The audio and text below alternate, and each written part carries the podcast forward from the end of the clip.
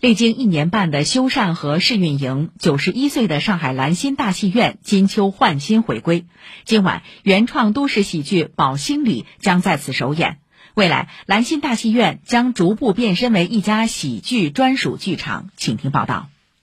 作为上海开埠至今历史最久的剧场之一，兰心大戏院的历史可以追溯到1867年，历经三代剧场变迁，于1931年迁址重建于今天的茂名南路与长乐路路口。思想家王涛将剧场名音译为“兰心”，以此来比喻艺术如兰花般高雅纯洁。这里曾迎来梅兰芳抗战辍演八年后的首次复出，以及小提琴协奏曲《梁祝》的首演。二零二零年，兰心大戏院迎来大修，修缮项目设计总负责人左成立说：“他们找到了一九三零年的原始设计图纸，这次到档案馆里去看到了原图，参考了就是后面的一些照片去做了一个对比。在验收的时候，力保中心的专家认为我们这个修的是近几十年来恢复到最最像原始状态的一个结果。”如今站在剧场大门前，外立面的泰山砖、钢制门窗以及转角大门、雨棚都留有时光的印记。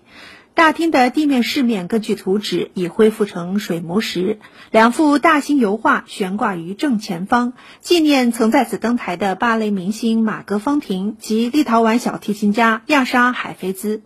左成立特别提到，在拆除旧墙时，工人们挖出了一块早期墙面装饰，上面的涂料就是如今剧场的主色调蓝猩红，色泽瑰丽不俗。因为这个是唯一发现的一块，一九三十年代啊，真的就是当时的这个状态，我们也很惊讶，因为没想到他当时用这么彩色的颜色放在这个空间里面。那么这里是找到了依据了，所以我们把它做成这个颜色。